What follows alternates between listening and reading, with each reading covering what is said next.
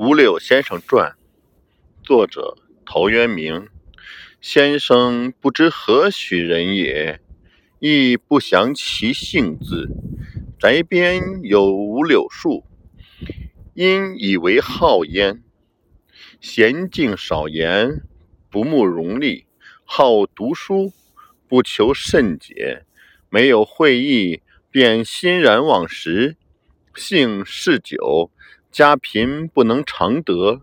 亲旧知其如此，或置酒而招之，造饮辄尽，期在必醉。既醉而退，曾不令情去留。还堵萧然，不避风日。短鹤穿节，单瓢履空，晏如也。常著文章自娱，颇是己志。忘怀得失，以此自终。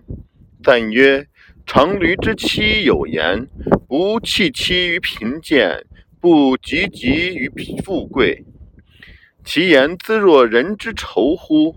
贤商赋诗，以乐其志。无怀世之民于？歌天士之民于？”